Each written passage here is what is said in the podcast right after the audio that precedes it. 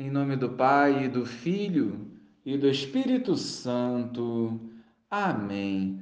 Bom dia, Jesus.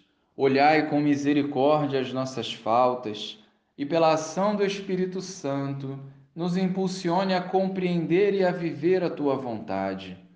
Hoje queremos viver na tua presença. Amém. Naquele tempo houve um casamento em Caná da Galileia. A mãe de Jesus estava presente.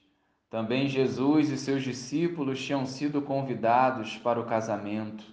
Como o vinho veio a faltar, a mãe de Jesus lhe disse: Eles não têm mais vinho. Jesus respondeu-lhe: Mulher, por que dizes isto a mim? Minha hora ainda não chegou. Sua mãe disse aos que estavam servindo: Fazei o que ele vos disser. Estavam seis talhas de pedra colocadas aí para a purificação que os judeus costumam fazer. Em cada uma delas cabiam mais ou menos cem litros. Jesus disse aos que estavam servindo: Enchei as talhas de água. E encheram-nas até a boca. Jesus disse: Agora tirai e levai ao mestre-sala. E eles levaram. O mestre Sala experimentou a água que se tinha transformado em vinho.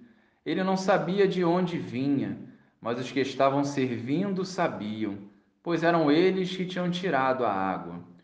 O mestre Sala chamou então o noivo e lhe disse: Todo mundo serve primeiro o vinho melhor, e quando os convidados já estão embriagados, serve o vinho menos bom. Mas tu guardastes o vinho bom até agora. Este foi o início dos sinais de Jesus. Ele o realizou em Caná da Galileia e manifestou a sua glória, e seus discípulos creram nele.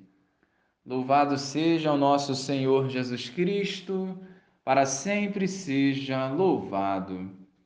Hoje, com muita alegria, a Igreja celebra o dia de Nossa Senhora Aparecida, a padroeira do Brasil um dia especial que deve nos levar à reflexão da importância de sermos fiéis a Deus, puros de coração e estarmos sempre atentos às necessidades do outro.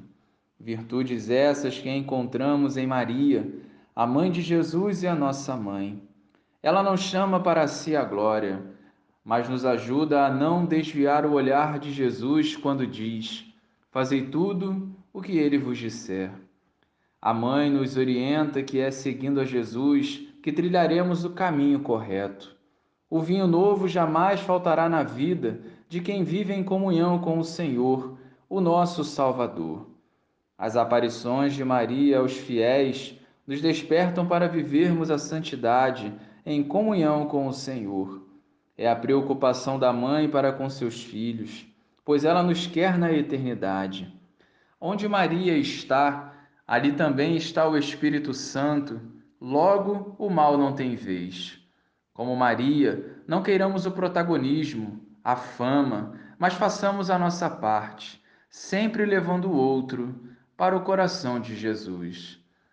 Glória ao Pai, ao Filho e ao Espírito Santo, como era no princípio, agora e sempre. Amém.